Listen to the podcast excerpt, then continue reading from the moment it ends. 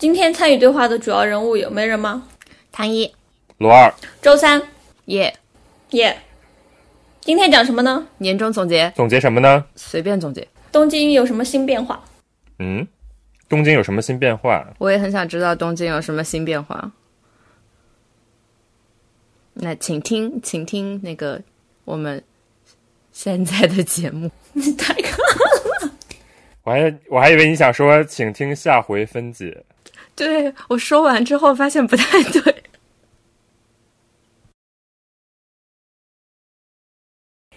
我就想到，哎，之前那个 Spotify 不是给我们出了个年终总结嘛，然后就说二零二三年好像被听到最多的一期就是百分之四百的点击量，是东京地图那期。看来大家对东京这个城市都有非常多的兴趣。百分之四百，百分之哎，好像是数据是四四三一，百分之四百三十一，好像是。可能是其他期听的人太少了。嗯也有可能。但但我们身边有听友为了来东京听那期听了十遍呢。还记笔记，因为我们没有写 show notes 嘛。好的，你 get 了精华。以后就不能写 show notes。好的，从今天开始我们不写了。以后看 Spotify 那个 Spotify 都会有就是文字版，就大家可能从头滑到尾。那就更不用写了。而且 Spotify 它的文字版做的很好哎，就我稍微看了一下它的那个多语支持做的是挺好的。就一个人他如果说我听的是只有中文跟英文，他会非常准确的把中文跟英文都听写出来。然后有一些他听不懂的英文单词，他不会拿中文乱写，他就空在那儿，哦，做的还挺好的。他就不会强行拼出一个英文词，是吗？对，或者不会强行空耳用中文去拼拼出一个英文词。那如果中日混杂呢？你你说两个日文词，我下次在 Spotify 听一听。我们之前是有日语节目的，好吧？你没有听过我们的吗？我回去补一下课。那我们以后就中日双语来做，这样就不会被破解，哎，我觉得完全可以。嗯，我觉得行。或者说用四川话加四川话加普通话加日语，然后偶尔串几个英文词，OK，这个样子就行。就是你我们三个一个人负责说四川话，一个人说普通话，一个人负责说日语，可以。这样的话就不会被 Spotify 破解。可以可以说北京话，装电台 你这个北京话，Happy Slappy. 和 Spotify 做做抗争。梅南听众点 JPG，我们的我们的听众都会变成三语使用者，四语。向听众学习。所以说谁是负责说四川话的呢？嗯，这个殊荣就给唐一吧。好嘞，现在我们就开始用四川话录音。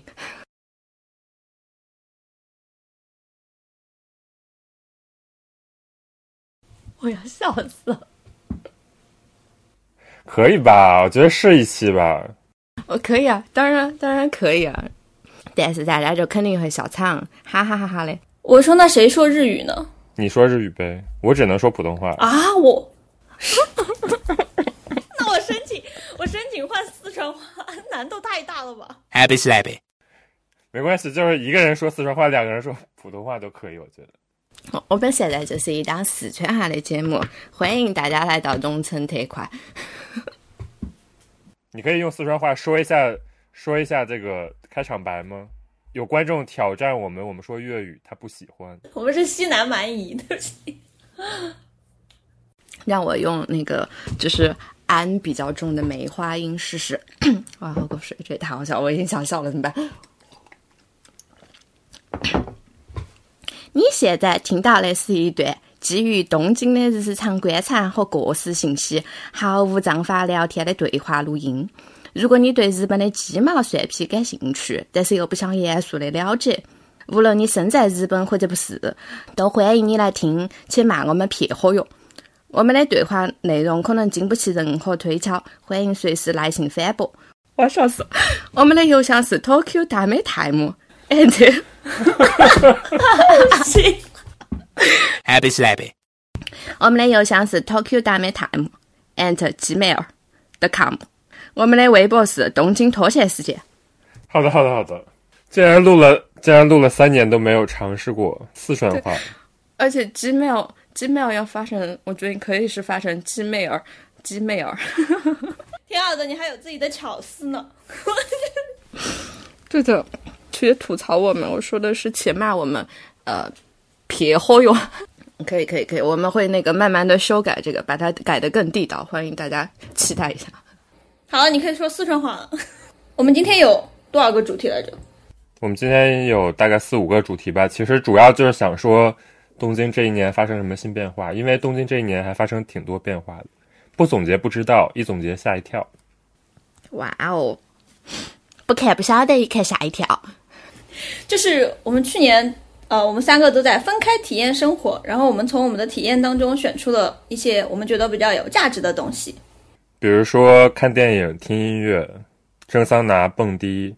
对，然后呃，正好这些东西它其实都是依托东京的一些新街区发生的嘛，所以我们还可以说一说最近东京也开了很多新的那些像虎之门啊、麻布台、黑路子啊这样的一些新的街区。好的，那就开始嘛。第一个先说什么呢？第一个先说离我们最近的一个东西，哦不对，离我们稍微远的一个东西。十月底的时候，有人去看电影了，谁去看电影了？来说这个嘛，我要笑死了。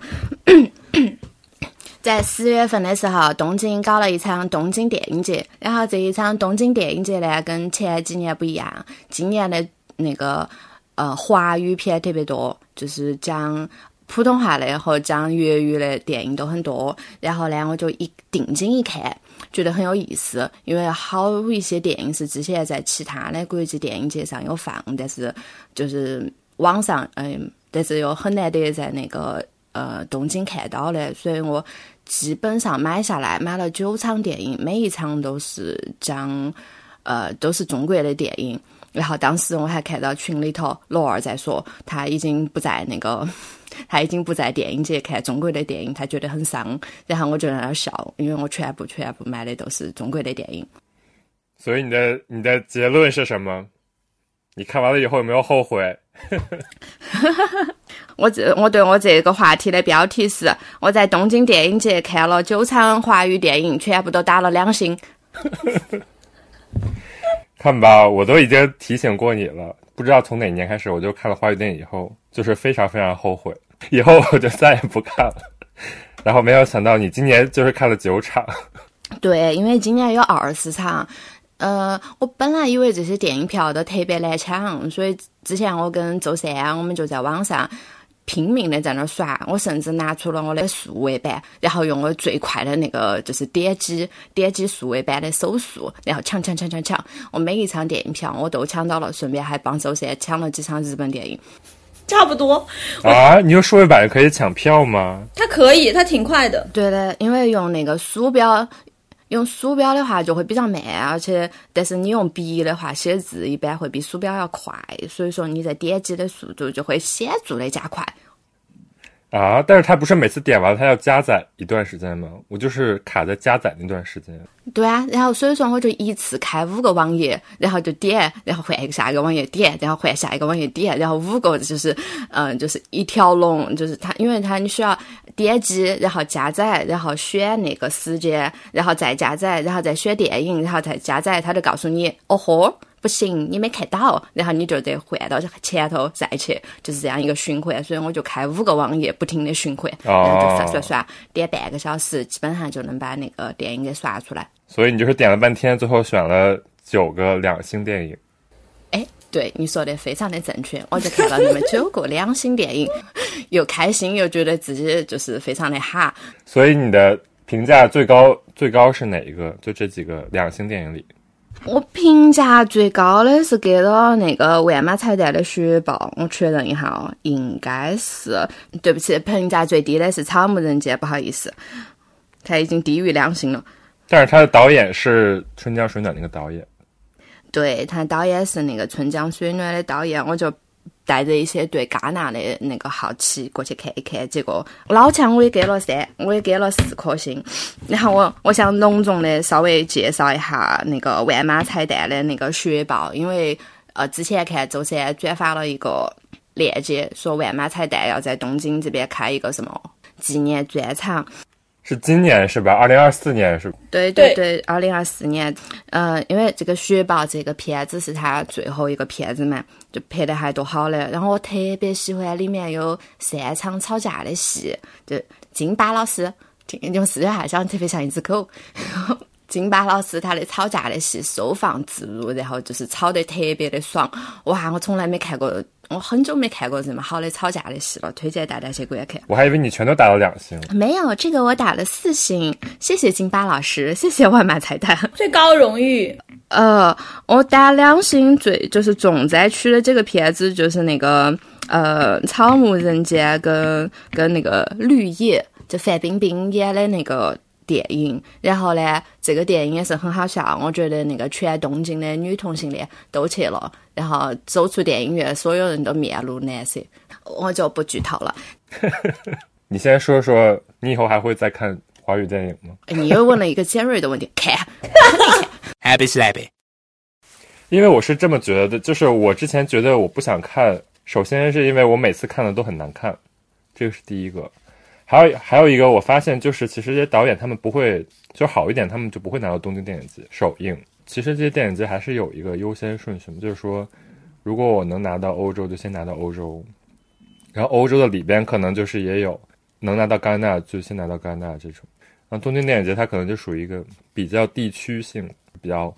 关注一些什么这种议题啊，就是说每个电影节还是有它的偏重的。可能嗯，那你给了我一个新思路。我本来以为这些都是按时间的，就是我们拍出来了，然后现在有欧洲的电影节，我们就去欧洲的。你说的很有道理。我我之前是那个，嗯，叫什么东京电影节的时候，我去听那个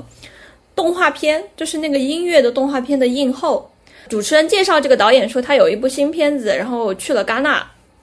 好像是在二零二三年的戛纳先放映了，然后说啊，你怎么这么厉害？你这个音乐一上来也是一开始筹了很久嘛，然后后来上了之后，第二部片子又去戛纳了，然后这个导演就很实诚，他就讲，他就说他之所以去戛纳的原因，是因为好像每个地方的电影节要求他们投的那个资格是不一样的。他也有看别的一些电影节，然后他去看了之后就发现，哦，这个电影节是要求他们一定要完成到多少。当时他说了好几个条件，说好像有的是要求长度，有的是要求你的完整度，还有的是要求什么时间之类的。然后他说他当时看下来，哎，正好卡在那里，就是只有戛纳适合他的这个新片子，他就去了。不，他说他说其实不是因为戛纳挑中了他，是因为他去不了别的，他这么讲的。反正就是，我是我是觉得，就国内有这么一个鄙视链，所以就是导致可能来的片儿就是不怎么地，就是也不是说因为电影节的问题，而是说在国内有这么一个优先顺序，可能大家认这个，所以大家就去会去更好的。嗯嗯，所以说以后在东京电影节，然后首映的华语电影，大家要小心。Happy Slappy. 但是我看的另外一部也是基本上算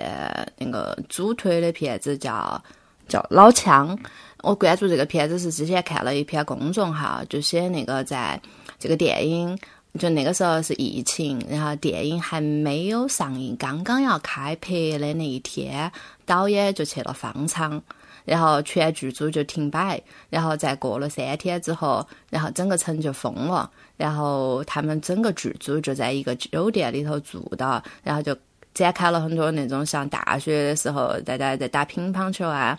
然后看电影啊那种生活，然后一篇写的很很精彩的公众号，所以我就去看了那个片子，拍的也还是多好的，就整体来说，虽然 虽然我给了好几部两星，但是。看的感觉还是比较好，唯一看的感觉不太好的是，有些椅子实在是坐的，我我因为我都买第一排，坐的太近了，我的脖子实在是非常的痛。第一排难道不是每次买都会空着？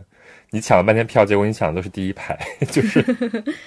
对对对，我买的都是第一排，因为我其实有点不喜欢，就是在电影院看人家的后后脑勺。脑壳的后面，嗯，就是我不喜欢在电影院看人家脑壳的后面，关键是有些人就是脖子长得比较长，脑壳长得也比较长，就很恼火。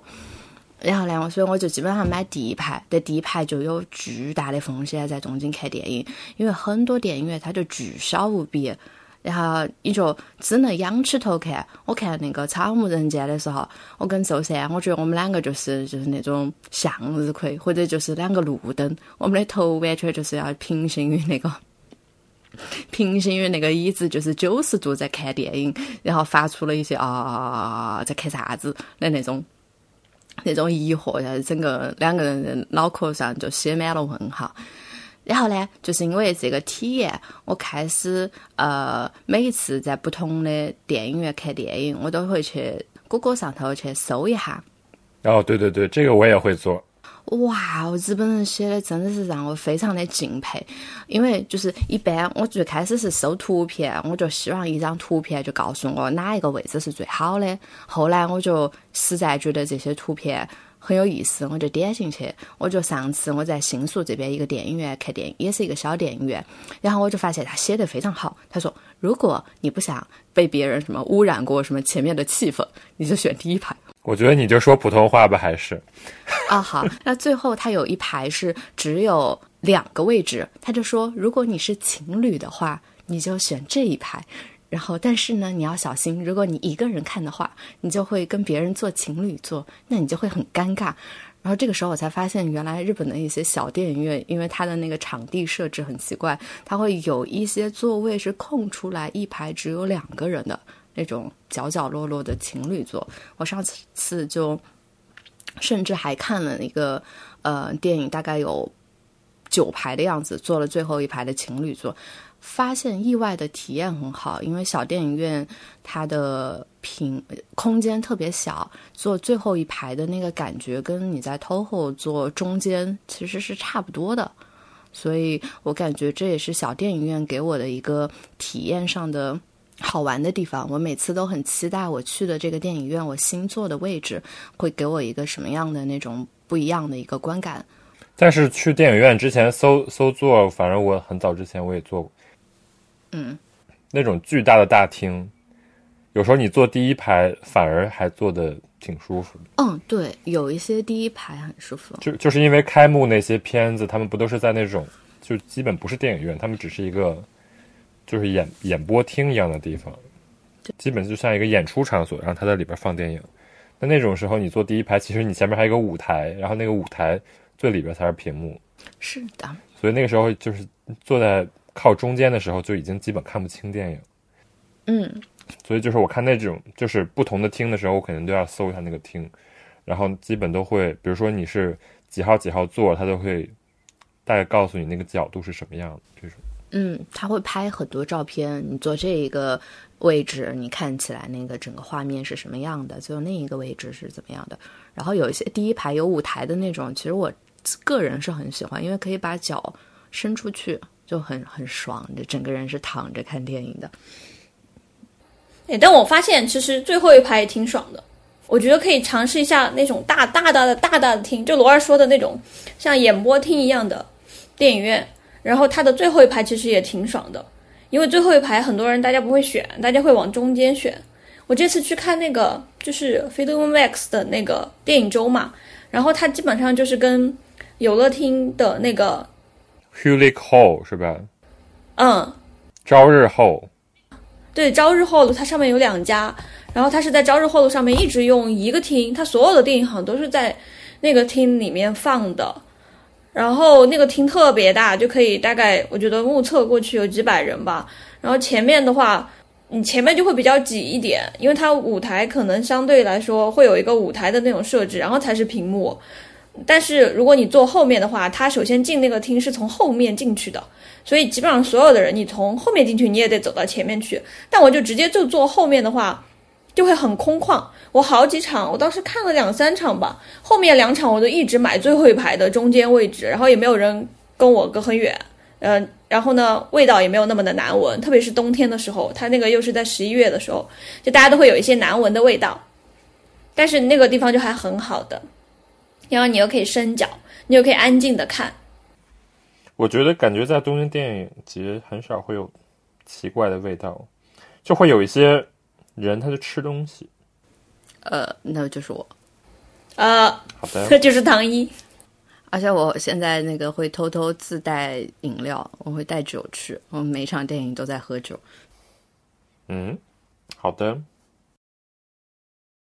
就是我在我在看的时候，有有一个女的，她一直在吃薯片，但关键是那个薯片的声儿没有多大，但是那个薯片的袋子就是一直在出声，对的，对的。然后就感觉她方圆就是五六个人的所有人都是一直在盯着她，但是她就非常淡定，一直在吃。这种节也是挺酷的。还有那种在玩手机的，就那个玩手机的，就是他以为边上人都看不到他那个光，但是边上人实际上都能看到他那个光。现在不是很多电影院，它现在映前放映，它都会提到不要玩手机，因为你的那个光会照到别人嘛。对，就是那个光，实际上你以为看别人看不到，实际上别人的余光就能看得到。我这次看了一个三个小时的菲律宾电影，然后那菲律宾电影就是因为太长了，所以我就是中间忍不住去看了一下豆瓣影评。然后我现在看电影节，我还有一个养成习惯，就是我一定要靠走道，因为靠走道的话方便我随时走掉。真的是真的，哎你你知你知道你知道为什么我跟你说一定要最后一排吗？因为我当时就是我在那个 电影节看了几部片子太长了，然后我就发现如果我坐前面的话，他那个厅从后面往前面走我就很难溜走，所以我就选择了最后一排，没有人会知道你溜走。后来我就发现，我第一次去的时候，我周边的人都是要溜走的。我是觉得之前我看的不好看的片儿的时候，我会怀着敬意把它看完，但现在的话，我就觉得我会怀着对自己时间的敬意走掉。哦，有那么点道理。喂，只是说沿着走道的话，我撤的时候比较方便，我也不在乎别人怎么想。但是如果我坐中间的话，我就要蹭出去，我就是并不会觉得从前面走会打扰到别人，我只是觉得不方便我自己走。嗯嗯，好的，原来如此。好的，在日本的话，因为这大家真的是不会走掉。我感觉好像在欧洲那些电影节，就是看一场电影走掉七八十百分之七八十的人也很正常。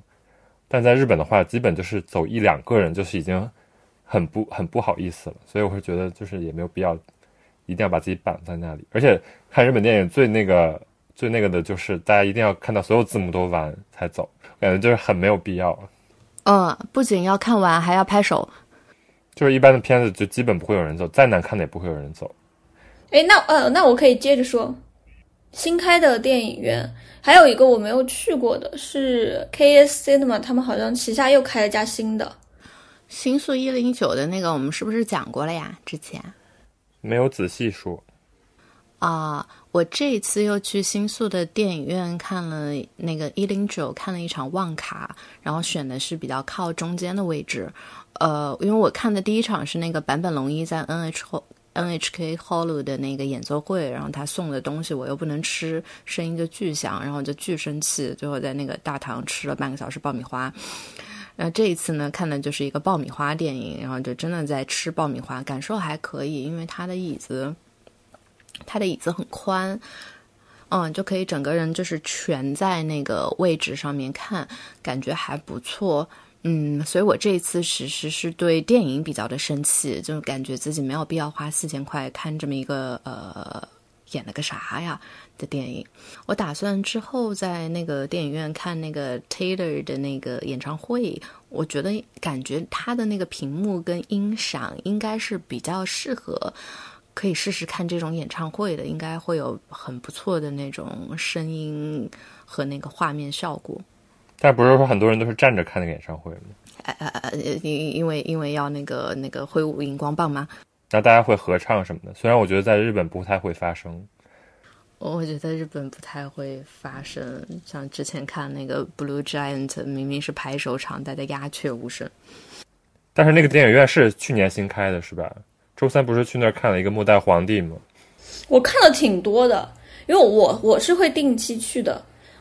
我我是真的真的觉得这个电影院它第一个是因为它会做很多那种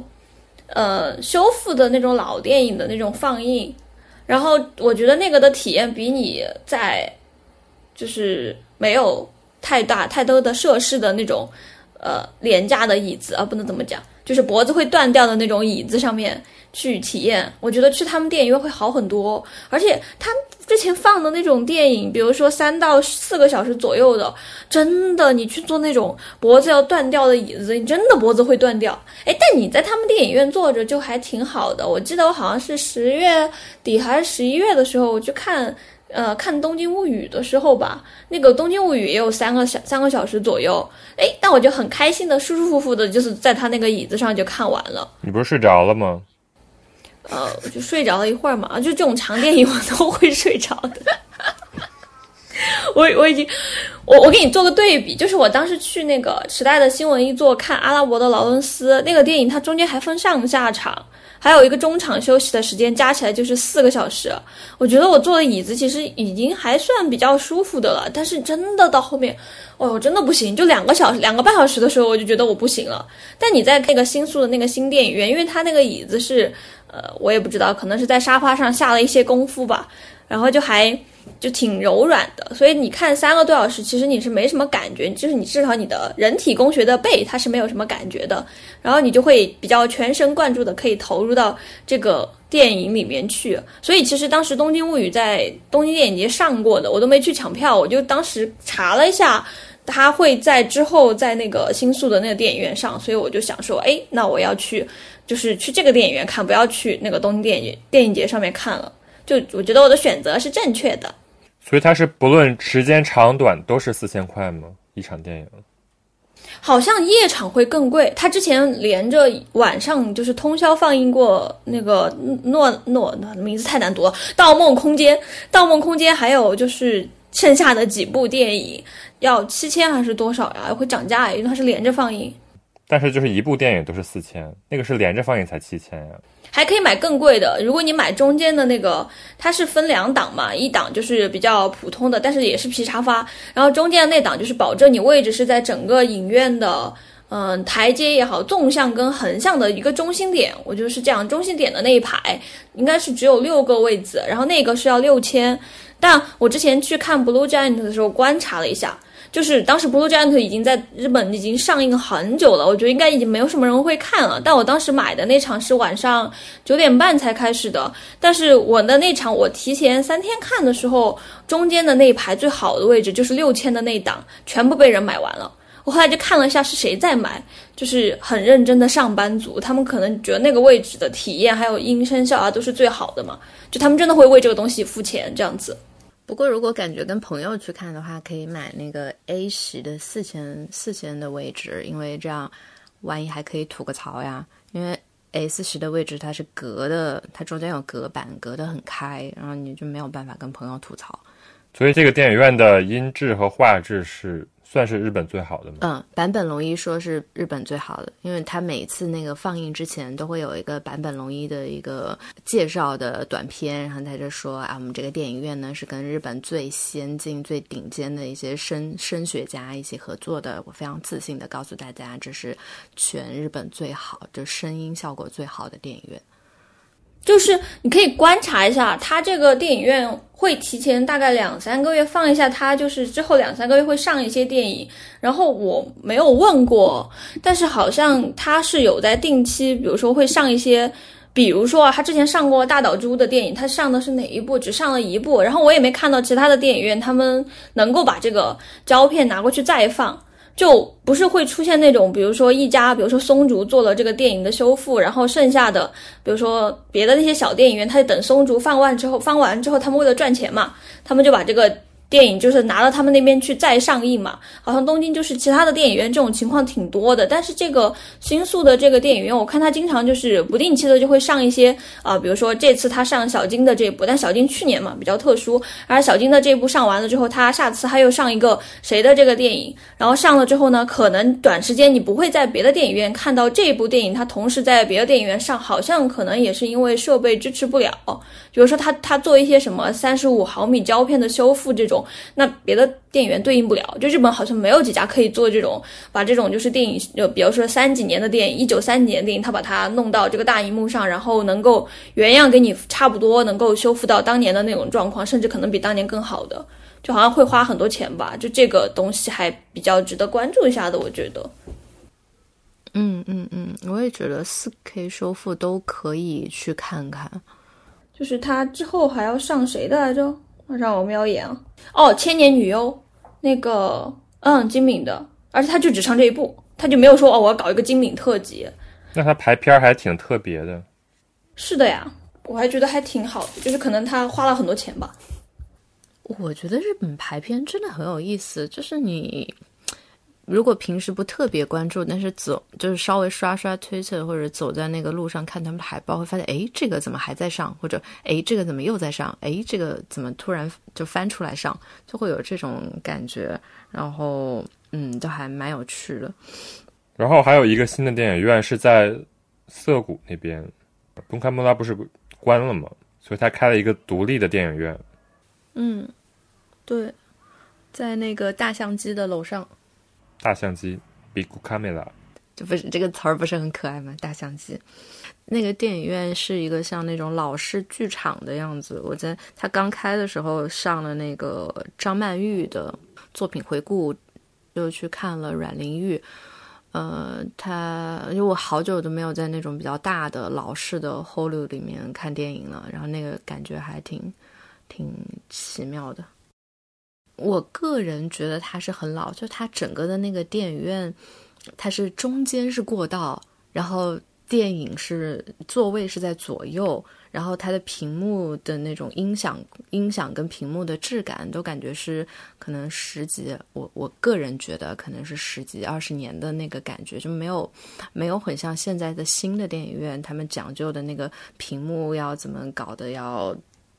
大一点，或者屏幕的那个比例要要宽一点，然后座位都在中间，走道在两边，就感觉像那种老式剧场。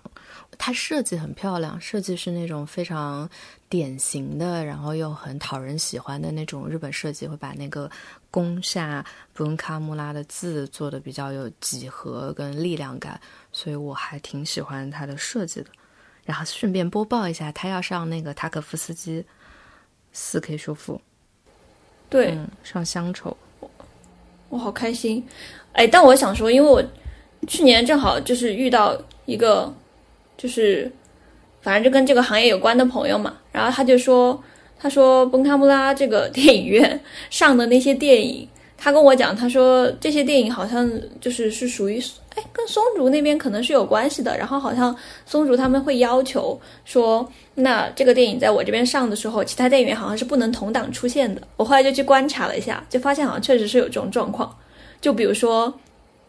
哪一个地方的这个他们要上哪个特辑了，然后有些小电影院，比如说夏北泽那边那个小的电影院嘛，它可能就是最晚一档才能拿到这种。呃，新修复的这样的一些电影，或者说特辑的，然后还有什么菊川的那边，我们之前聊过那个 Stranger 那个电影院，他也会拿到一些新的。但是呢，这些小电影院呢，他们确实好像没有本卡姆拉这个电影院，他经常会拿到一些很大的那种特辑。然后同时，他在上特辑的时候，你在全东京其他电影院是看不到这样的一个特辑同时上映的，好像就是他们有这样的一个要求，我觉得还挺好玩的。如果说到电影院，我最近还有一些比较。比较打算在下一次闲聊里面聊的，因为我还没去体验。嗯，你还你还说你想体验什么电影院来着？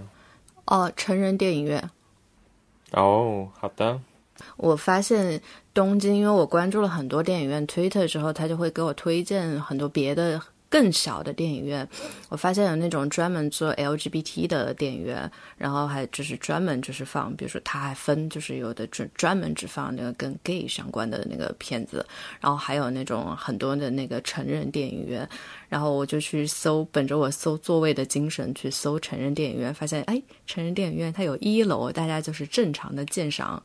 呃，鉴赏 AV，然后二楼还有一些非常。就是小的一些位置，然后里面总会发生一些非常奇怪的故事，然后就觉得很有很有意思。然后我看到这边上演的，就我看到这边的成人电影院，他在放那个粉红电影，然后我我就就惊讶，发现粉红电影还在做，呃，现在粉红电影做的还不错，一年好像是出六部，啊，每一年的年底还会在东京搞那个粉红电影的影展什么的，哇！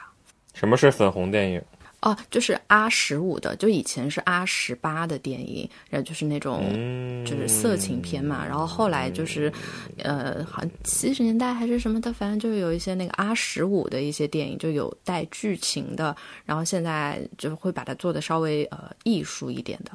然后现在这个电影居然还在做，觉得还嗯蛮有意思，可以关注一下。好的。好的，还有一个想说的电影院是 ABC 的 Garden Cinema，啊，那个我也去过，哎，我那个体验还蛮好的。对，那个还没去挺不过。错的。那个因为它是跟那个摄影摄影博物馆在一起嘛，嗯。嗯，所以它会放一些就这种跟影像有关的东西。哎，而它的而且选片说到也是非常的特别，因为它只有自己这一嗯家电影院，就是它是一个公司经营，但是它只有这一家。他啊，选它只有这一家吗？哦。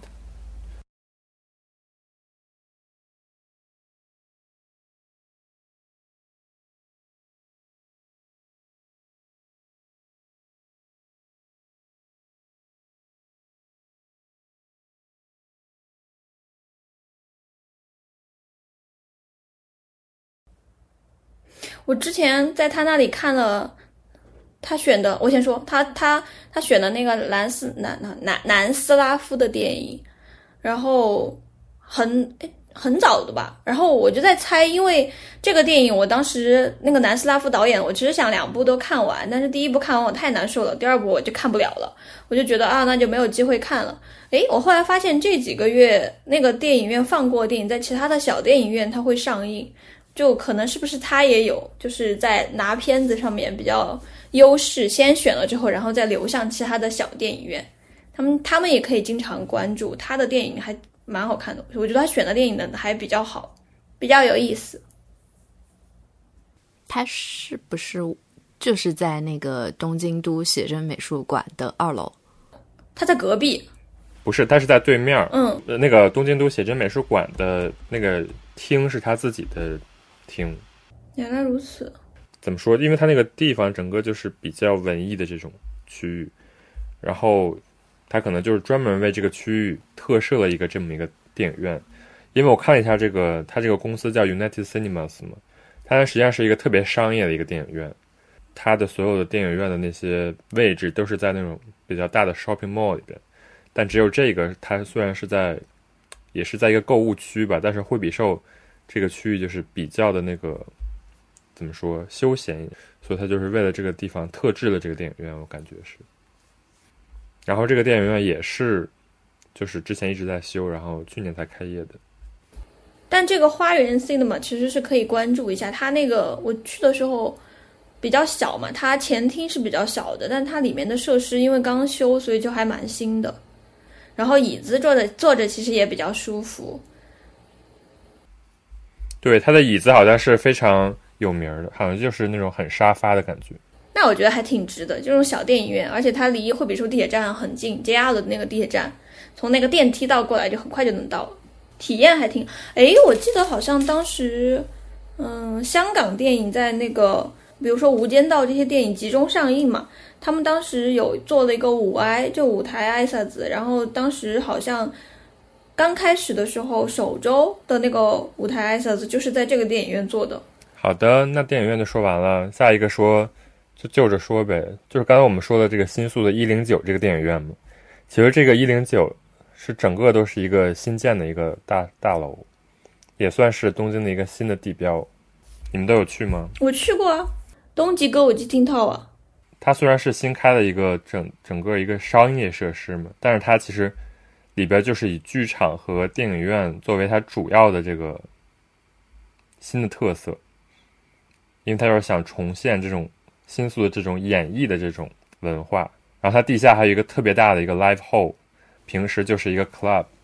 然后这个 club 也做得非常非常的好。我去了以后，我整个都震惊了，因为里边特别大。我第一次跟我朋友一块儿去，就知道这是一个新开的，然后也完全不知道里边这么大，然后就进去了之后，所有人就在里边迷路。啊，这么大吗？对，它一共有四层，地下有四层，每一层还特别，就是其中有一层还特别的高，就是那种就它其实是一个 live hall，但是它每天都有这种 club event，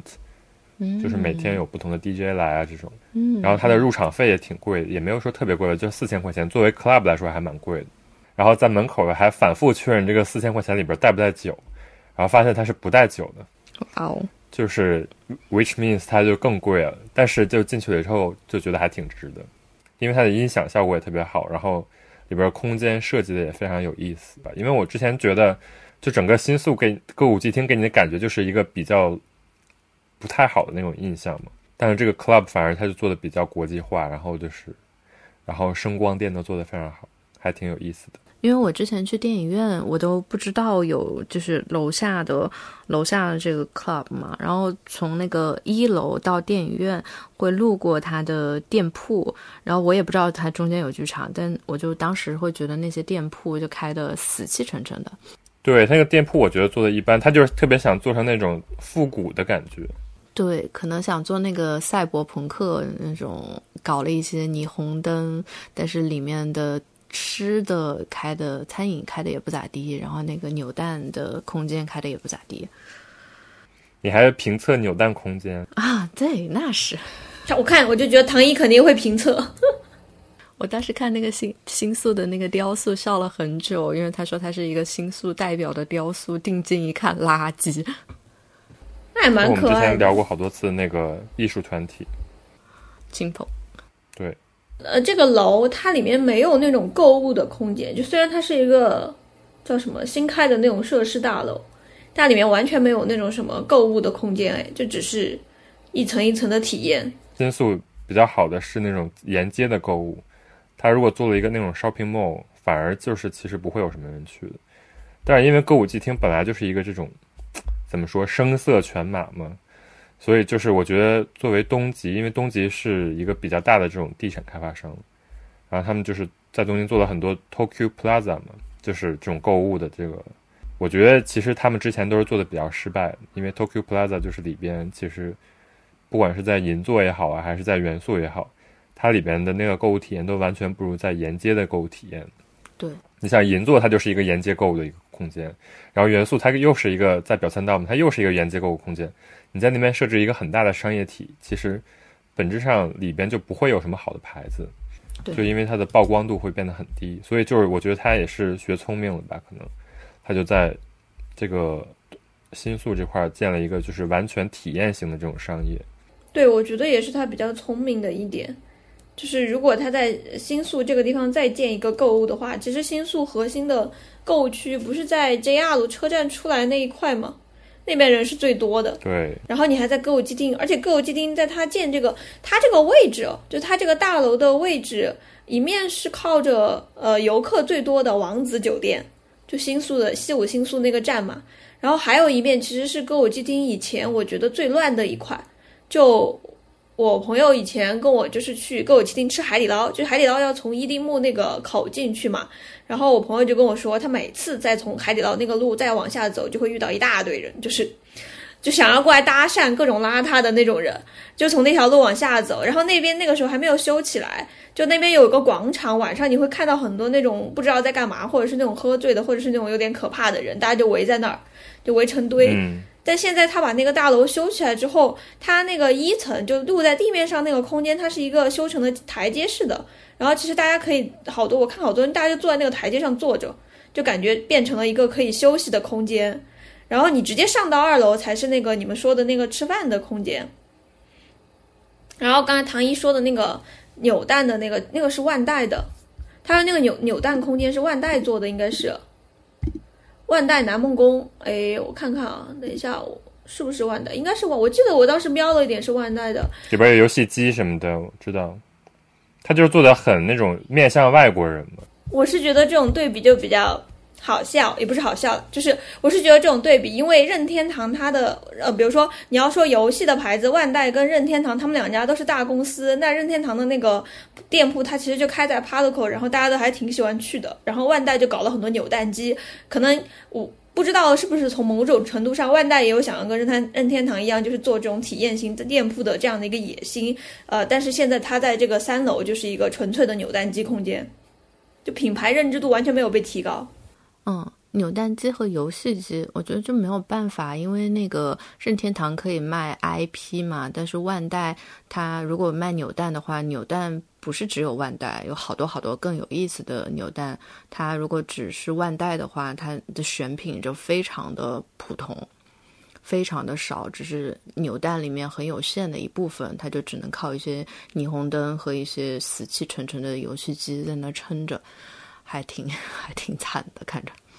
不过你刚刚说那个广场，其实现在还挺乱的。因为我上次看电影之后，我朋友就说：“你看这个广场，日本电视台报过，全日本最乱的广场。然后里面有很多那种十几岁离家离家出走的青小青年，然后就在每个路灯下面就放很多的那个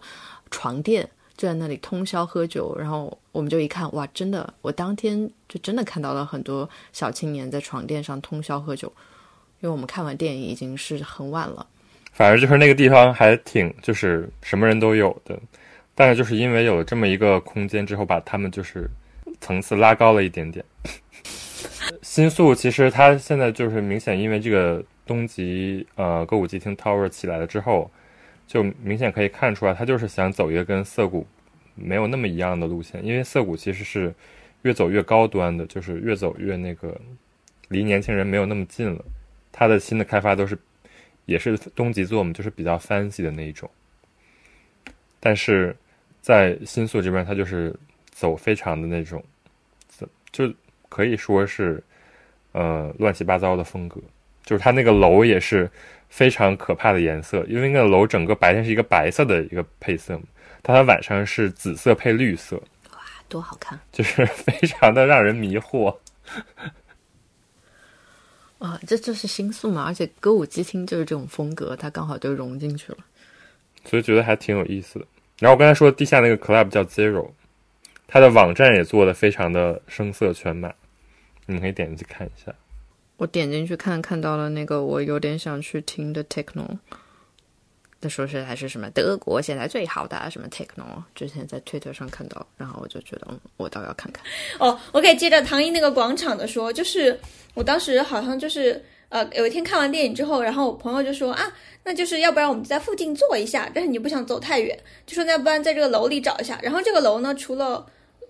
除了罗二刚才说的那个地下的那个空间之外，还有一个就是顶层它有一个酒吧，极其混乱。然后那个酒吧最迷惑的就是。反正我当时忘了，他是因为座位费很贵，还是因为提供的服务非常的奇怪。然后，但他但他又把自己搞得特别的高档。然后你一上去了之后，你就会发现，就是挤在一群人的蹦迪和一个不知道在干嘛的这样的一个迷幻的空间里面。然后这个酒吧的酒保就问你啊，那你要不要在这样的一个卡座里面去体验一下他们给你提供的贵贵的酒水？然后我当时跟我朋友就看到那个之后，就想啊，疯了疯了疯了，还不如去二楼。二楼二楼就更崩溃了。当时那天晚上十一点了，然后因为他的二楼做的是那种复合空间嘛，不是挂了很多那种霓虹灯嘛。然后他们好像到了周五晚上就会有那种主题。我们有一天晚上去的时候，它是叫什么 K-pop 主题，然后就是在那里大家就拿着那个巨大的音响放着 K-pop，大概放了大概有三个小时左右。然后就是整个空间就就你完全就是被吵到，就是不知道在这里干嘛。就是那种感觉，我当时就在想，啊，这个这个地方真的是太歌舞伎町了，就是有特别的吵闹，就这种感觉。但你你上到电影院，你又会体验又很好，所以其实还挺复杂的。其实我觉得日本其实还挺需要这样的，因为日本以前做这种开发都是做的非常的中规中矩，或者说他们就是不太希望大家做这种奇怪的事情，在我一个新的空间里。但这个空间就是它开了以后就。就感觉就是那种那种牛郎啊、织女啊，还有什么黑道啊，都跑过去了。对对对，是的。所以它的一楼是一个巨大的 Starbucks，然后那个 Starbucks 整个是金色的，我从来没有见过，就是把自己装成金色的 Starbucks。我见过把自己装成黑色的 Starbucks，真的很好。他就相当于用一种奇怪的手法把新宿给盘活了。我觉得他思路其实跟。帕鲁库那个其实有点像，但是帕鲁库他不是在 B 一里面做的，就是把他的那些什么商店街，然后放到了一层里面嘛。你看他二层的那个思路，不也就是把歌舞伎町纵向的全部就缩到了一层里面嘛？只是可能它的那个呈现效果让大家觉得有一点，嗯，就是会这样子嘛。但它这种体验性质的商场，感觉去年在东京开出来，好像也就只有他们这一家会这么做吧。它确实比较新鲜。因为开车场主要的思路还是讲，就是我在里边要放餐饮呀、放商店呀这种，对对对越高端越好。对，但是它这个楼上还是一个做了一个酒店，这个酒店好像是蛮好的，就是因为它全都是那种特别大的落地玻璃，嗯，所以它整个的景色就是可以一览无余。那王子酒店岂不是有巨大危机？不会的，王子酒店王子酒店是那种很便宜的酒店，是旅游团会去的。其实就这么接着说吧，就是说，其实东京在这个开业之前都是没有什么很大的 club 空间的，就是根本没有什么蹦迪的地方。大家进入下一个话题，蹦迪小 tips。但是你们蹦迪吗？不蹦，但是我们的听众蹦。明今年二零二四年的任务是蹦迪，就是我觉得 Zero 是一个蛮好的，因为它其实交通也蛮方便的。位置也不错。然后还有一个比较远的地方叫新牧场。新牧场这个地方原来之前是一直都是一个，就是晚上蹦迪大家会去的，因为它有一个很大的这种带泳池的一个工厂改的一个设施，但那个地方后来关了。但是呢，二零二三年又开了一个新的，叫 Garden 新牧场 Factory。然后这个地方我之前也是去看了一下，当天的 party 足够好的话，这个地方是人头涌动。这么多人，然后新新牧场这个地方不太好的地方是，就是你晚上出来之后是肯定回不了家的，所以大家都是等到第二天早上坐电车回去，就是在郊区的一个不太不是很好的一个地方。然后还有就是涩谷，涩谷的话呢，其实，嗯、一直以来都是 club 比较集中的一个区域嘛。呃，之前一直比较经常去的一家就叫 Womb，这家就是一个东京比较老牌的。涩谷这一年其实开了有一些新开的 club，有一个叫比较有名叫 C La V，它是在 Tokyo Plaza 的楼顶上。这家其实就是说，如果不蹦迪的话也可以去，就是它只是一个夜景比较好的一个 club，然后它同时也可以就是你喝喝酒也可以。然后它就是，我觉得它跟东极的那个有点呃，东极歌舞伎町那个 tower 有点像，就是他们都是在一个新开的设施里面，所以就是它整个环境是非常的好的。C I V 好像是一个新加坡的一个 club，然后他们把它引到了东京。我怎么觉得之前在哪个杂志上好像看到过这个推荐？对，这个地方其实就是开了有一段时间了。唐一可以去试试，你看他都在，呃，他都这么近，为什么是唐一可以去试试因为他近啊。？C L V 不是离你也挺近的，你不是在下北下北泽吗？我现在我现在在中国呀，他已经离我三千公里了。三千公里。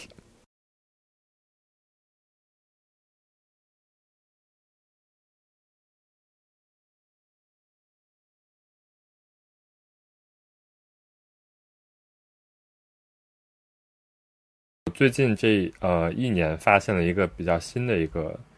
叫 Inter，是一个很小的一个空间，但它的 DJ 都很都还可以。那比如说，因为我就基本不蹦迪，如果我要选一个空间又很好、DJ 又很好的，然后我先去一个的话，我去哪里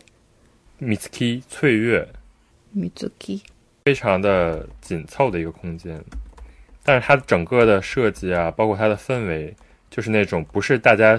啊今天喝多了想去蹦迪的那种人去的，就真的喜欢音乐的人去的。嗯，就是我现在蹦迪呢，我就不是很想去那种人特别多，然后大家都喝醉的地方。所以呢，就是这个 Inter 和 Mitsuki 它是人均间隔也有半米吧，可能，哇，那挺好的，感觉很适合可。以。而且它的设计也非常的有意思，就是它的不管是网站还是它的海报，基本就是比较简洁，就是不会有什么乱七八糟的这种奇怪的东西。不错，而且他会邀请一些很有名的 DJ 来，但是他就是即便没有那种特别有名的 DJ 的时候，他的氛围也挺好。就是其实你要去真就是到了这个年纪，你再去蹦迪，就不是说从早蹦到晚，而是说就是说放松一下。所以我是觉得这个地方的氛围啊，包括就是进去的人呀、可能就没有涩谷的那些主流的 club 那么的奇怪，因为主流 club 很多很多人就是想去搭讪嗯，这种。确实是。所以说，我觉得这个地方就是因为它稍微离涩谷主要的那个区域远了那么一点点，所以就会有一些这种真的喜欢这种氛围的人才会去。然后因我觉得 Inter 也是这种感觉的。然后 c e l a V 呢和刚才那个 Zero 就更更加感觉就是是有这种东京的非常有财力的人支持的 club，所以它就是条件啊、呃设施环境都特别好，不像就是其他的 club 就它一般比较逼仄呀，或者说空间比较的没有什么设计感，然后声光电设施也非常的垃圾。还有一个叫 Vent，Vent 在表参道，表参道也是一个没有什么 club 的地方，但是就是有一个叫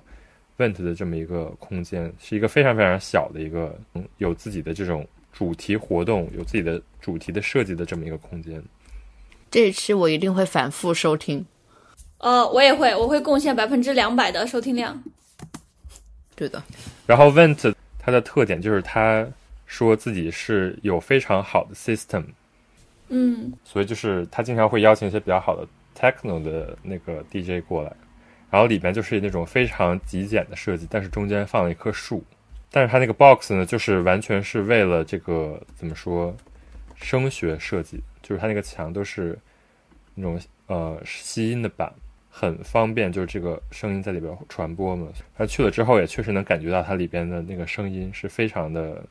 跟其他的 club 不一样，就是没有那么嘈杂。嗯嗯，而且他他给他们这个声音系统的推荐是世界第一、世界首位、世界首次。就是世界第一个用这个 sound system 的一个，还是有植物的空间，不错，这个我也去一去。我觉得每次就是看海报也大概知道这个地方是什么样的，就是有那种设计的非常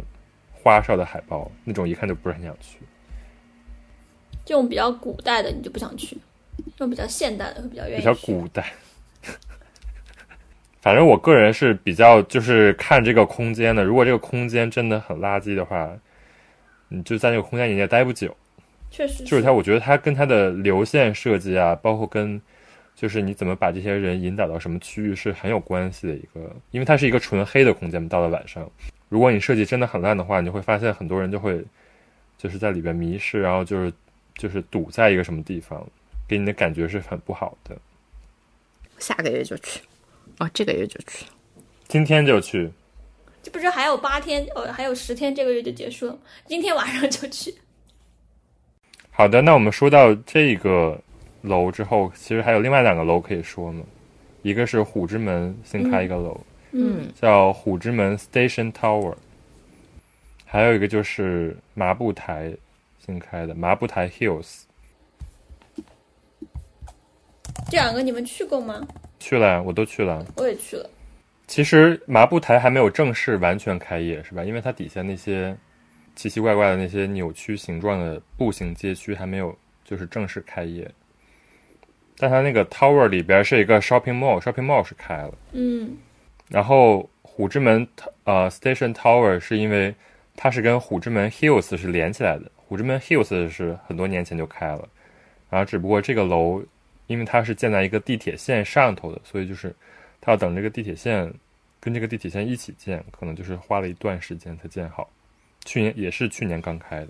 那个地铁线好酷你，们对这两个地方有这个？但是这个虎之门 Station Tower 它里边的店其实也很多都没有开。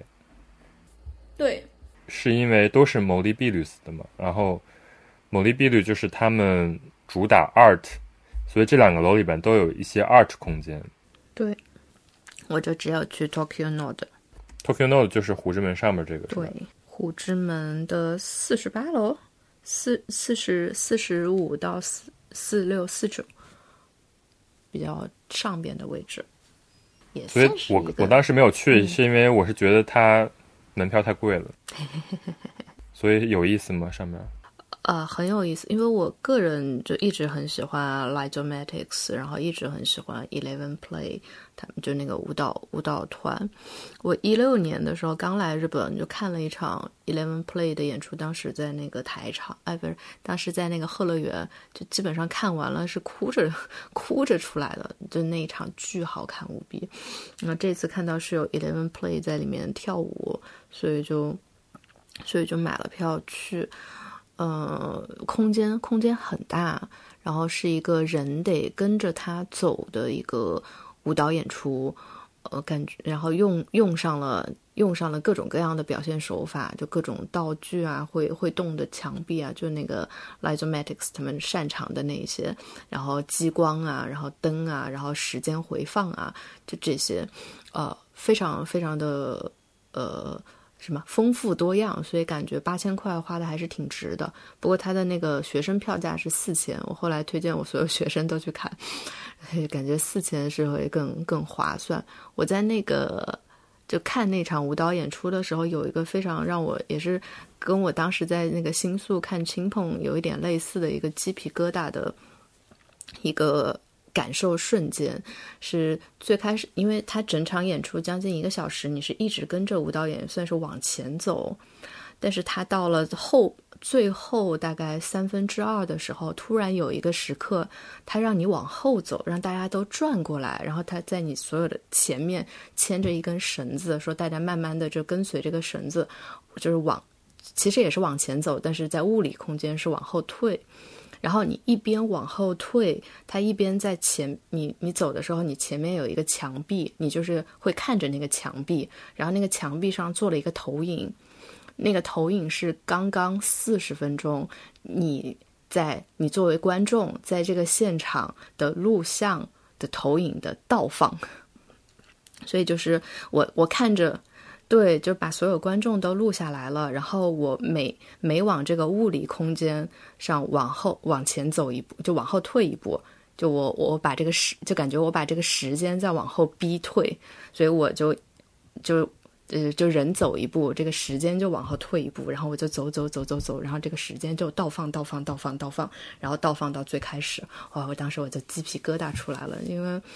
我我以前在做这种大学，在就是这种数字艺术的时候，就倒放其实是我们在呃做这种舞蹈舞蹈互动创作里面就非常非常普通的一个一个方式。就比如说延时间延，就时间是我们经常玩的一个东西，把时间延迟两秒呀，然后或者是倒放呀，或者是时间叠加呀。就我如果他在屏幕上，就是在演出的现场，我我坐在观众席上看一个舞蹈演员在跳舞，然后有些时间倒放，我觉得我会一点都不惊讶。但是我在那个现场的时候，我就变成了那个演出的一部分。而且我每每走一步，时间就倒放一点，然后这个这个体验就会让我觉得，好好好，我的妈呀！所以我还挺喜欢那场演出的。推荐如果之后还要做的话，可以可以去看看，然后可以推荐一下 Eleven Play 这个这个舞团，他们做的东西都非常有意思。他们是十一个人吗？所以叫 Eleven Play？你说问了一个好问题，好尖锐啊！应该不是吧？嗯，哦，有可能。那他们为什么叫 Eleven Play 呢？你问了一个尖锐的问题，现在无法回答。就唐一说的这个演出，它是 Tokyo Note 这个空间，然后它是在虎之门 Hills 这这栋大楼的，就是高层嘛，四十六层，四十六层，呃，它其实是三层，就是看他演出在哪一层给你。然后这个空间，它其实那个演出就莱总嘛，他做的这个演出应该之后不会再做了，他就是定期，呃，就是作为。开幕的第一个企划做的，然后最近在展那个卷川石花的它的一个实景的展览，然后我刚才去它的页面看了一下，它还在做做一个新年的展览，就是一个宇宙人的形态的东西，就它因为里面的技术很高档嘛，所以它好像会拿来做很多这种，这个用中文怎么讲，科技感、未来感、实验感的一些东西，然后你看它下面，因为它演出空间非常非常的大，而且因为可能设备。可能设备是现在东京最好的吧，所以你看那个什么红白的什么新演员的演出啊，然后还有一些那些各种各样的这些什么艺术家呀，做这种比较先锋的东西的人，大家都会到这里来用它的这个空间，它还可以承接很多的那种演出，好像就是想要把这个打造成这样的一种实验感的空间吧。它位置倒是位置倒是蛮好的，因为这个还是因为是森碧吕做的，蒙利碧吕做的，其实他们还是。钱挺多的，你感觉他就是他在用在宣传上的这个预算非常多，他好像是就是找了电通来做整个这个楼的包装，所以就是他不管是就是这种你看它的这个 Tokyo Node 这个地地方的这个，它有自己的这种 branding，然后包括有自己的海报，好像也有自己的 app。然后它的这个整个楼开业的时候，它也是有很多那种新的海报啊，然后包括他自己有一个自己的 character，就是这个地方叫 Toranomon，所以他跟哆啦 A 梦合作，就做了一个虎的形象。做了一个做了一个白色的机器猫，这个应该是跟那个哆啦 A 梦就是版权合作的，这个太难太难拿到了这个版权。所以就感觉他是花了很多钱在在这个地区。当然，我觉得就是因为只是这个楼开业的比较晚，实际上这个地区是很早之前就有了嘛，所以它在东京其实不算一个就是说最新最新的，它只是说这个楼开业了之后，这个地区才终于相当于完整。图拉诺蒙可能就是在十年以前就开，就是有这个图拉诺蒙 Hills 啊，包括边上有几个办公楼什么的。然后就是最新的这个楼是我最喜欢的一个建筑师叫，就是一个建筑事务所叫 OMA 欧玛他们做的，是一个荷兰的建筑事务所。做这个 tower 的是一个在纽约的一个日本建筑师，所以这个建筑也是非常非常值得一看。就是它跟那个地铁的融合非常的无缝。如果你从就是坐地铁下去了之后，你就甚至可以在地铁的那个窗户里看到就是整个这个楼。我还有这样的可以看到的吗？我是觉得，就是他不是给这个虎之门这个地方新扩了一个站，为了这个楼建了一个新的站，对，然后你其实从他的那个，呃，如果你从虎之门下去，呃，就从这个虎之门 Pills 下去，然后你去那个站坐这个车，然后你会经过一个，最近我不知道他会不会再改哦，他会经过一个纯白色的那个墙壁的走道。然后那个走道非常长，就是它里面会有各种各种小的出口，就比如说这个地方拐到那边的那个楼去，然后这个地方可以去那边那个楼。然后如果人少的时候，我去了几次人都很少，就有一种你走在那种叫什么，那种虚拟的这种太空船里的感觉。对，就是有点那种你看到的东西，过去的人都是小点，然后大家是在那种非常纯白的空间里面。你你居然就靠人在里面走，你居然能获得这样的体验，而且它里面的那些什么呃这种指示啊，都做得非常的简洁，它好像就是为了故意打造这么一个长长的空间，然后给这个地方。所以我觉得它这里整个这种给人的感觉就是比较科技、比较未来的东京的感觉。他们其实专门做了一个 video，就是讲这个地区嘛，应该也是电通做的，有链接吗？就是就是专门做了一个呃六分钟的电影来讲这个。虎之门就叫 Toranomon Hills Movie Welcome to Toranomon Hills。那确实是花大价钱了。据因为他们之前也对给六本木也做过这样的 movie，然后但是这个地方是二零二三年最新开的嘛，所以就是有一个这种宣传一样的作用。但是同时呢，其实因为还有一个十年之后的计划，就是呃麻布台 Hills。嗯，虽然是十年之后，但是他们俩同时开了，可能也是因为就是上面这个。虎之门有延期吧？可能最后这两个竟然是同时开的。但是麻布台这个地方，你可以感觉就是跟虎之门相比，就是是一种完全不一样的体验。然后麻布台 Hills 这个地方是很最近的一个项目嘛，但是它建的比较快，所以就这两个东西在同时间开业。但是，呃，你可以感觉出来，就是这两这个两个地方的这种设计的这种思考方式还是蛮不一样的。因为虎之门这个地方给你的感觉就是一个呃完全高楼大厦林立的一个区域，然后它里边是很未来感的。其实我个人来讲，就是有点对你可以说它是很冷冰冰的。但是麻布台因为它是很最近就设计，它加了很多这种步行的元素，所以它这个地方虽然建了很多个高层，但是它在就是你在街区步行的感觉，就是有点像走在一个公园里的一样。我觉得它像是打造了一个。哦，不能用“打造”这个词，我觉得它像是制造了一个街区，就是也不叫制造吧，因为麻布台 Hills 这个地方，嗯，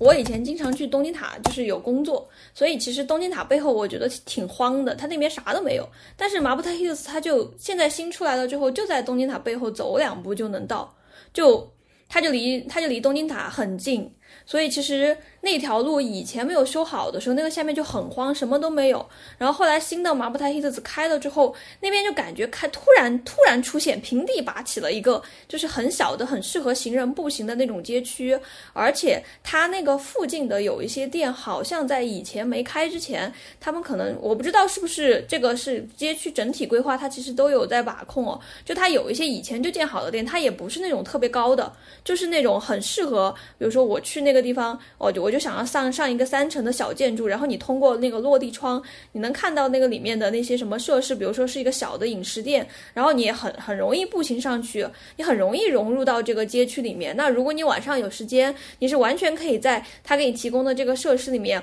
很矮的、很小的，然后又尺度又是很紧密的去感受这个地方的。但它又是那种，它又跟比如说更加小的那些，比如说像夏韦德这些比较。就是怎么讲呢？比较夏天风情的，也不叫夏天的，比较年轻人比较多的地方，它又不一样，它又是那种很高端的，给你提供的东西又是那种呃价格比较高的这样的一个服务的地方，就觉得那个地方给的体验，可能就对人的体验来讲，应该肯定是比虎之门更近的。然后我当时去的时候，我是那天。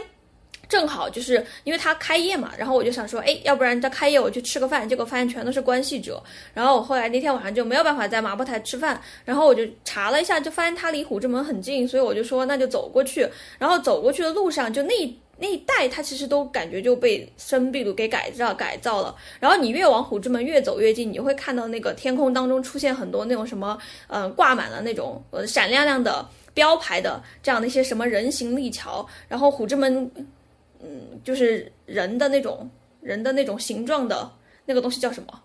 人的形状的那种霓虹灯立牌，它会在立交桥上做这种东西，然后就提示你我们几栋大楼是一体的，然后它每栋大楼上面都有标号，然后你就相当于从麻布台走到虎之门的那个途中，你就会发现哦，这一片原来是这么大的一个街区，他们大家都是一体的，然后你会越走越现代，就是这种感觉，就是一个非常高级、非常科技感、非常美、非常美丽吧？可能对现在很多人来讲，它是非常美丽的一个地方。就觉得非常的新，跟别的一种有钱的美丽。对，因为那个整个虎之门还是比较偏办公室的感觉，就是办公区的感觉。但是麻布台给人感觉就是你可以在那里生活，然后它有卖很多衣服呀、吃的呀、杂货呀，然后市集啊这种。然后它那边将来也规划的就是这种很高级的学校啊、很高级的住宅啊，反正可能它。可能更多的是平衡这种工作跟生活的一个方式，然后他其实也有一个这种 opening movie，他的 opening movie 找的那个团队其实跟刚才你说的那个 Node 的那个开幕演出实际上是挺相像的，就是也是找了 perfume 啊，然后包括他的那些编曲，然后编舞，还有一些就是导演什么的，就是都是也是帮他弄了这么一个 movie，但是他的 movie 的那个。怎么说？呃，感受给人就是完全不一样，就是比较有很多人在演奏，然后有很多人在跳舞，就是比较亲近你的生活的这么一种感觉，而不是那种就是很未来、很科技的感觉。所以这两个区域虽然离得很近，但是他们是有这种完全不一样的血液的感觉。我看了你说的这个电影，它真的好，我觉得它真的好广告公司做的呀。我我之前呃，就是一看就是电通做的。对，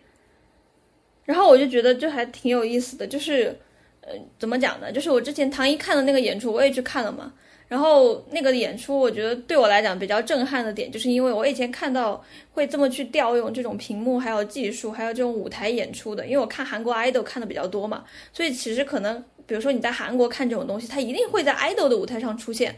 嗯，比如说在日本的话，那比如说日本这种明星的文化里面，像中国其实也是一样的，就不管哪个地方的明星，可能都不会像韩国明星一样去用这种什么科技感、未来感、现实感的东西。所以我以前就在想，哦，那好像就是正是因为这种娱乐文化，所以大家可能嗯，这种科技现实的东西，它可能会用到。嗯，推动他们发展的更多或者用的更多吧，会这么想。但是我之前看到，就是莱总们他们做这种展览，我就发现哦，其实日本人做的东西，他们用的这些技术，一看就是最先端的。但他们也并把，并没有把它只是用来娱乐，而是把它做成了一个非常商业的东西。我觉得这是他们这个里面让我觉得非常有意思的表达。就你刚才说那个电影的这样的一个，他介绍这个叫什么？他介绍马布塔希德斯的这个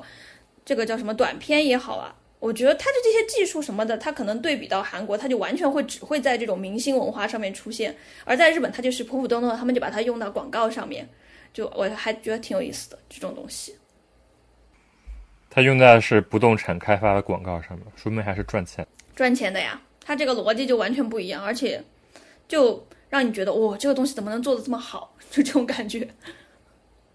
更加的大众化。那个地方也要开一个，也有一个 gallery，、那个 gallery 的开幕展，嗯、就是是 Ella for Oliasen，哦，我想去看点，开了吗？现在？开了，还开挺久的。应该也是就是花了大价钱。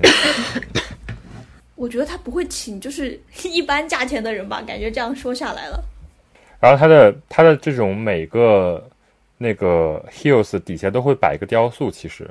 六本木不就是摆了一个蜘蛛吗？嗯，对，然后那个虎之门底下是摆了一个那个人，那个人是也是一个有名艺术家做的那个，就是很多不同的语言组成的一个人嗯，人像，白色的。然后麻布台底下就是是一个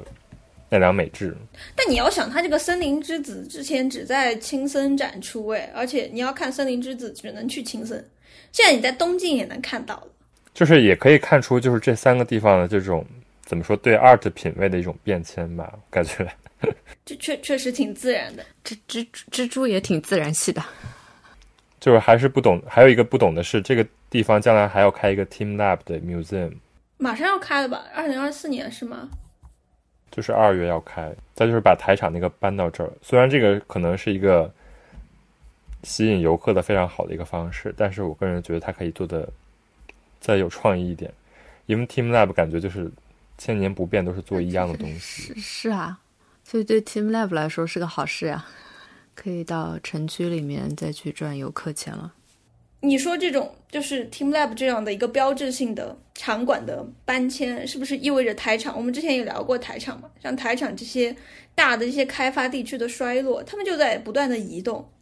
本来我们说台场它是填海造陆，然后大家都在往城外移嘛，然后现在最后大家还是回到了城里面来。因为就是这些地方原来都是这种老的街区，其实你看麻布台以前就是比较老的住宅，还还还没有开始拆迁，然后它是疫情期间才开始正式动工的嘛，花了几十年才做到的，所以就是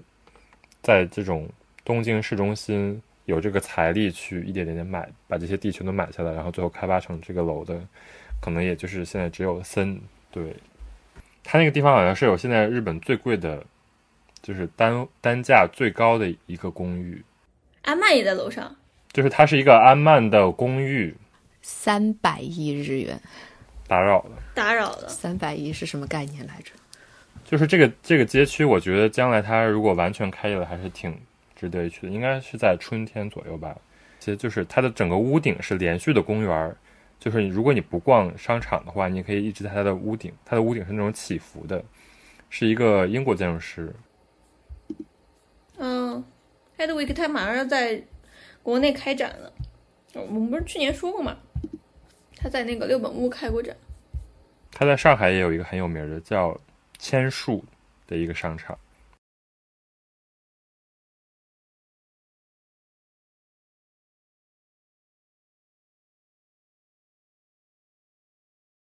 哦，你这次去了，就是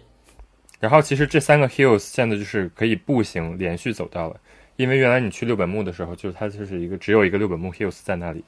但你现在可以从六本木 hills 走到麻啊、麻布台 hills，然后再走到虎之门 hills，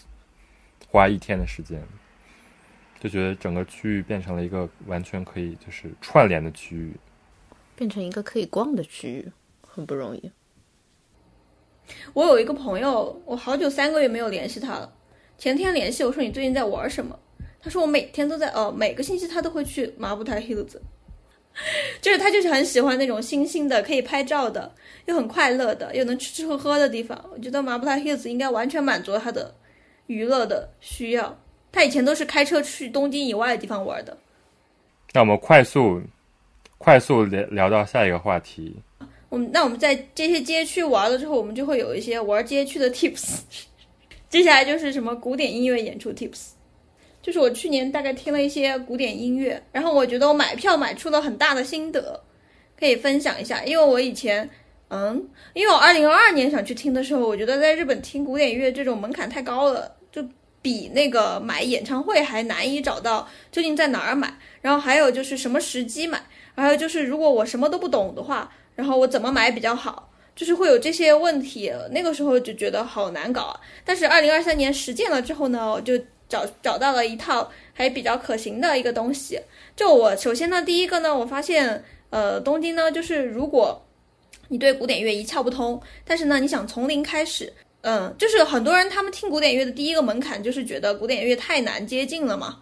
就我不知道什么是好的，然后经常感觉，比如说我听了一章之后，马上感觉会受受到很多的 diss，很多人跟和你说你听的其实不好啦，然后你就会开始怀疑自己，说啊，那我到到底听什么才是好的呢？就你如果只是看网上的推荐的话，你确实很难得到这样的一个信息，没有什么成长的途径。但是在东京的话，其实做一点事情就好了，就是你只要去线下，然后呢，你找几个靠谱的音乐厅。然后这些音乐厅是完全值得、可以值得信赖的。你去听他们的演出，多听几场，然后你就会找到就是适合你自己的东西。然后你也会在那个时候，你会知道大概什么是好的，而且他们给你的说明也是非常的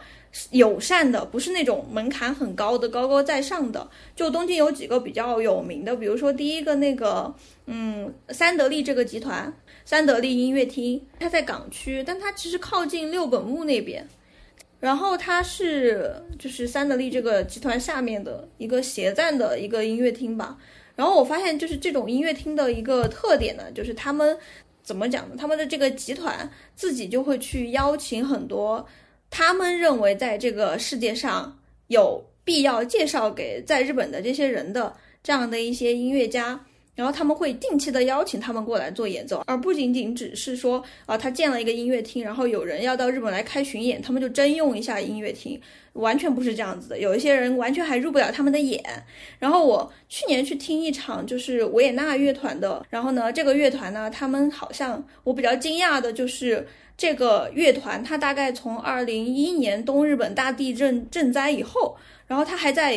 一一直在受到日本这些财团的邀请，他们去灾区跟当地的小学校的学生就做这种面对面的这样的一个演出，而且因为好像这个财团很早之前他们就一直想要致力于给日本的这些人去介绍这些欧洲的什么古典乐啊这些音乐啊，苦于没有渠道，所以呢他们就长期跟这些世界上的乐团都保持着合作。然后去年的时候正好我就赶上他们四年。很久就疫情之后可以完全来嘛，所以我当时看的那场维也纳的乐团，他们自己就在那个给了一个手册，他们在那个手册前面就讲说，啊，以前他们其实是每年都会来日本的，而且还会做大量的演出，就等于说把这个本来只能在别的地方演的演出，就通过日本的这些什么像三得利这样的一些比较有实力雄厚的这些财团，然后他就给你平移搬到了日本，然后就是这边他会给你提供同样的高质量的。这样的一个演出，当然你肯定比不上你去欧洲当地听了。你比如说，我就只听嗯三得利的这样的一个音乐厅的许一一年的演出，你能够听下来，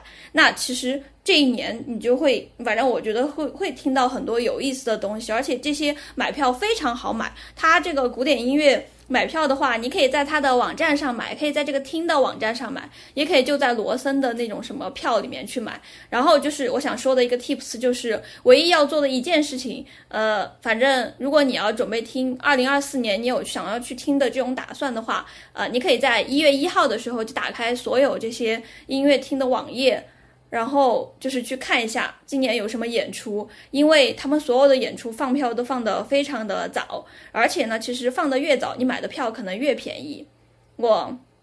买一场二月的演出，我去年买的，然后因为我去年就发现了，你只要提前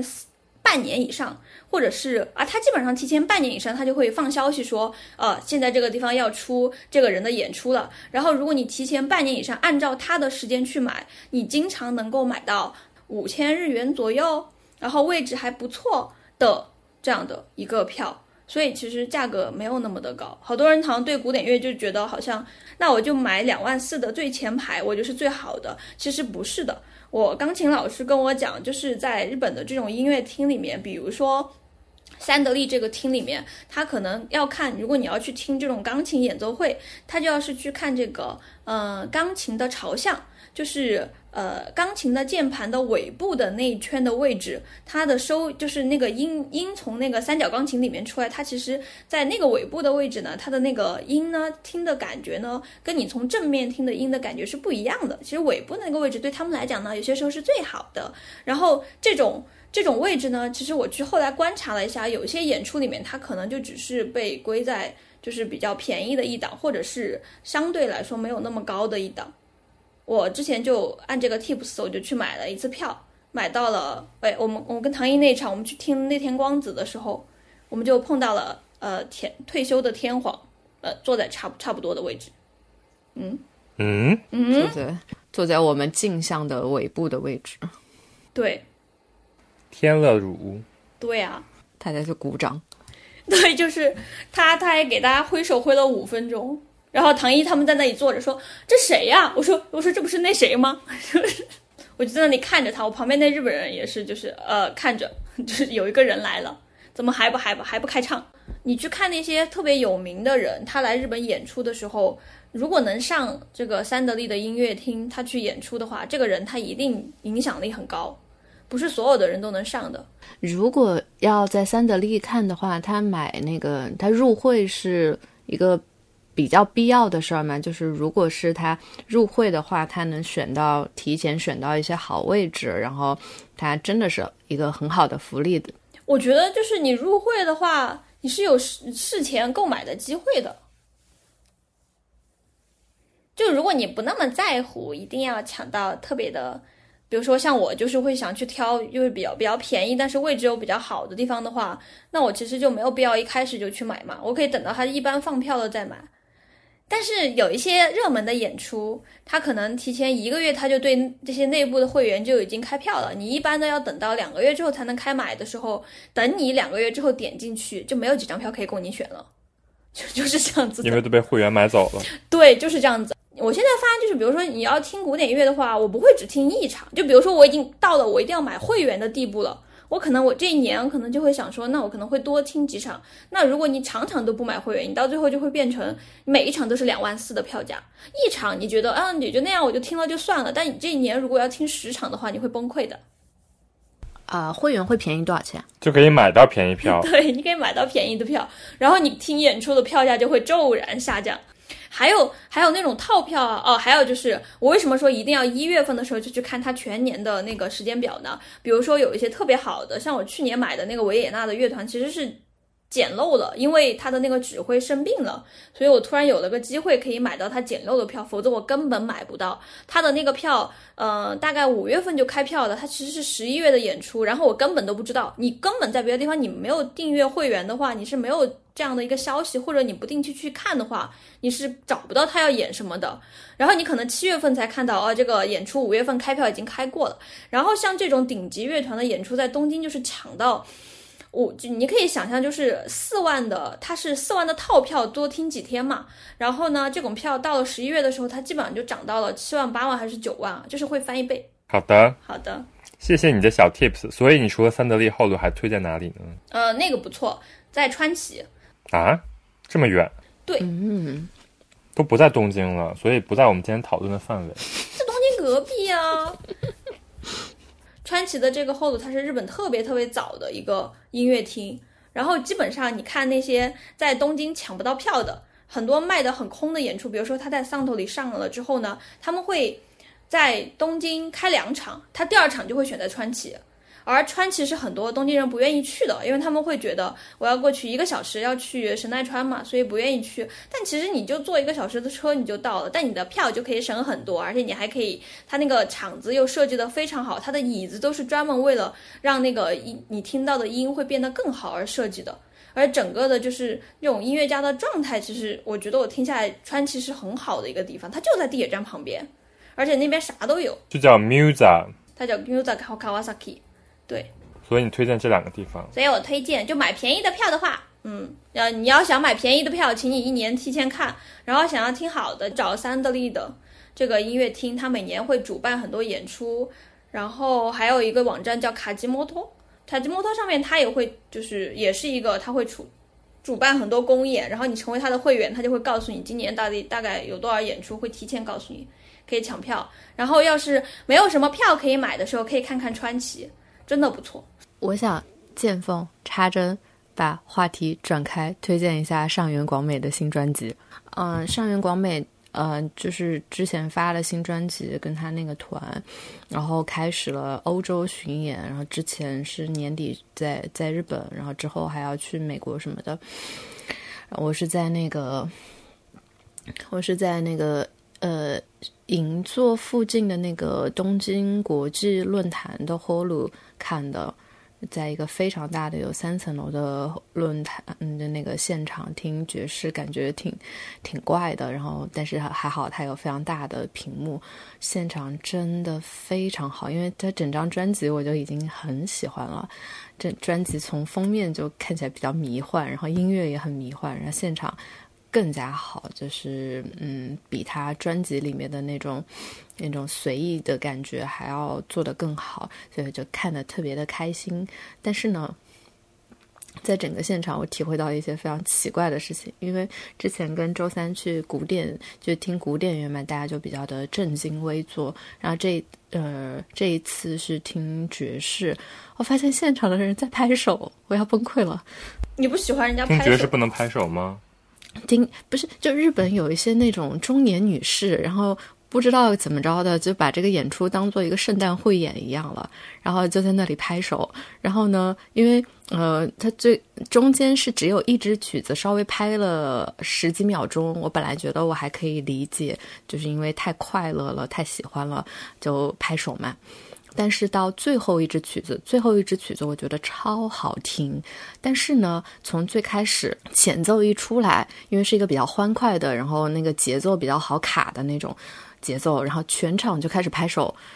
但是那个曲子越弹越难，越弹越难，越弹越难，它的节奏非常的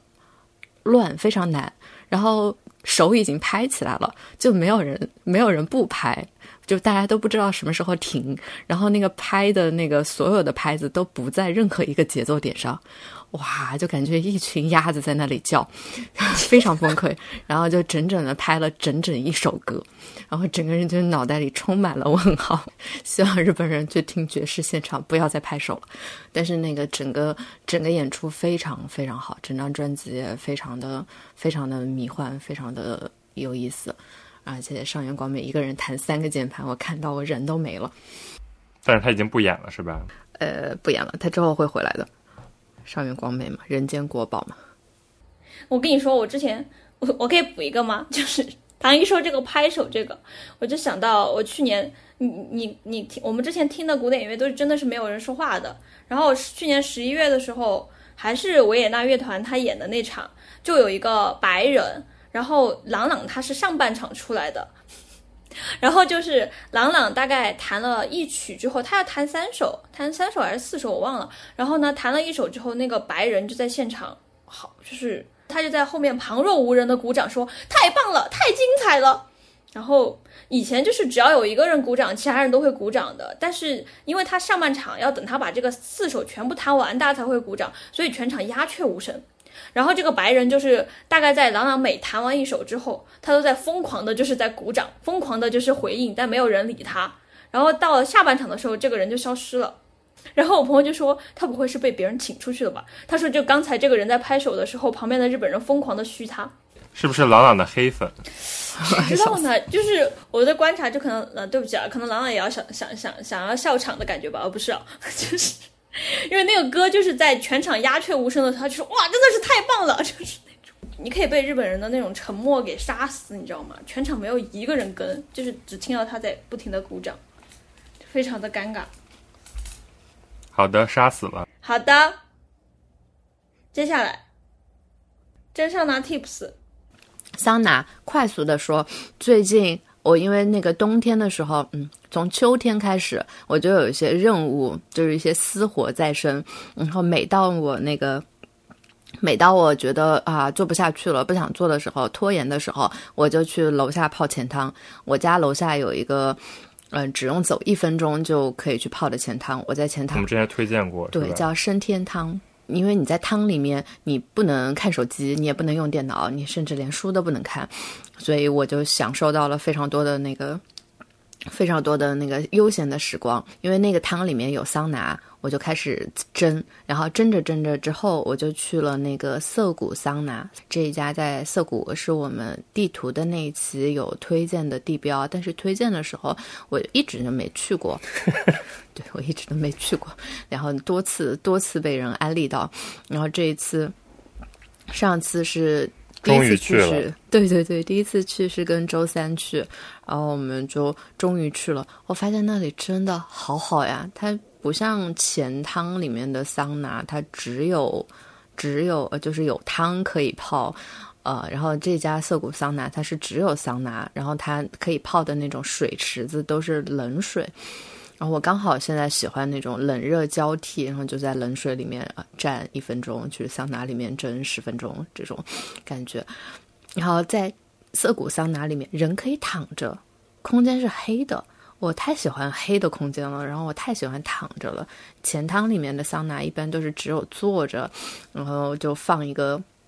放一个搞不是那么搞笑的搞笑节目，所有人就是在一种有一点呃灵魂抽离的痛苦中，然后听着搞笑节目里面的人在那里哈哈哈的笑，然后就感觉很痛苦，然后又很热，然后又很亮。但是在涩谷桑拿里面，它就非常的舒适，有一点像那种在那个电影院的那个感觉。你就可以整个人就躺在一个很舒服的地方，然后闻到一些很舒服的木头的香味，然后享受，嗯，虽然热还是挺热的，但就比较享受。然后有一些桑拿房，它还会放那种比较宇宙背景音乐的一些，嗯，专门 专门为桑拿房选的，或者专门为桑拿房做的那种空间音乐，感受就还挺好的。然后我最喜欢的一个桑拿的房间，就全部蒸下来之后，最喜欢的房间是。呃，比较像夜行巴士的床位的那种房间，就整个人就是就是躺在一个木头上，是吧？对躺在它里面是一个很小的房间，就是三个床位，然后你就躺在三个床位不一样的高度，然后你就整个人就只能躺在那里。它还有一个你枕枕头、枕头的地方和你搭脚的地方，待在那里就超级超级超级舒服，超级治愈啊！然后就享受到了卡皮巴拉呃卡皮巴拉的快乐。那卡皮巴拉好像不蒸桑拿，笑死！卡皮巴拉是泡热汤，谢谢。好的，好的，好的。卡皮巴拉的快乐我也很推荐，啊、所以就推荐如果来东京的话，其实可以去那个涩谷桑拿体验一下。因为我上次回国也真的就也去了一下那种国内的那个浴场，感觉国内的浴场，嗯，就也也有一些比较好玩的东西，但没有没有遇到这种涩谷桑拿这样比较专门的大型的桑拿的房间，然后有七八九种，加起来有七八九种空间可以可以蒸，所以比较喜欢。而且它是男女每天是交换的，就是两边的空间还是不一样的。嗯，而且他们很会搞，他们嗯会搞那种。每个月会搞那种呃女性专场，从晚上十二点蒸到早上六点，还免费提供一碗拉面。啊，然后他把那个整个啊场全部封住，嗯两边你都可以去，有没有很牛逼？啊，还会搞就这种啊是只有女生是吗？嗯，只有女生，只有女生，对就是他会这个消息放出来，然后每隔两个小时就被订完了。对，非常的火。我是第二天去打电话，就他那个网上显他订完了，我第二天就打电话去问，他说抢太太火了，已经被抢完了。而且它里面还会搞一些那种按摩，还会打，还会搞那种不是柳条，反正一些树枝在往往你身上拍的那种，反正一些按摩什么是柳条？一些？树枝往你身上拍的那种，就是呃，算是冥想活动、按摩活动。那也是桑拿的一个，就是一个种类。对，就是用树枝，然后蘸上它那个 herb 的那个嗯，有那个味道的水，然后在你身上敲打，也是帮助活血的。它还有就像那个叫 off goose 嘛，就是有一个人在一个巨大的桑拿房里扇风的那个，嗯，对的，对的，对的，就 是感觉跟感觉跟那个海底捞甩面有的一拼。对，但是那个就是很多人，然后你要提前去拿那个券儿才可以，好像。它还有香氛啊，不就是给你表演薰衣草香氛？而且我觉得特别好笑，就是我后来跟我朋友又去了一次，然后当时就是我们去的那个房子，他就说啊，就是其实大家都裸着嘛，然后那个工作人员就进来说啊，不好意思，我现在要就是往这个上面加一点，就是今天晚上是那种薰衣草的香氛。然后他就在我们面前就在那里浇水，浇完水之后，全屋的人裸着体给他鼓掌，然后他自己都笑了。那个就是鼓掌也好像挺正常，因为它是一个，就是一个表演性质的一个东西吧。就是我感觉日本人这种仪式感让我觉得特别的搞笑，就大家特别友善的鼓掌，然后观看他。但是他的，我是觉得他的室外的那个地方挺好，因为它其实是蒸桑拿是在二楼，然后其实你去三楼它也有一些桑，但是它其实整个是没有天花板的，所以虽然你是在室内，但是你是完全是在一个室外的环境，所以我是觉得就是桑拿虽然你蒸的时候是热，但是你冷却的时间其实是也是很重要的。如果你只是在一个就是开着风扇空调的一个空间冷却，我觉得那个也是就是还挺一般的体验。但是如果你能在一个真正的室外放松，还是蛮好的。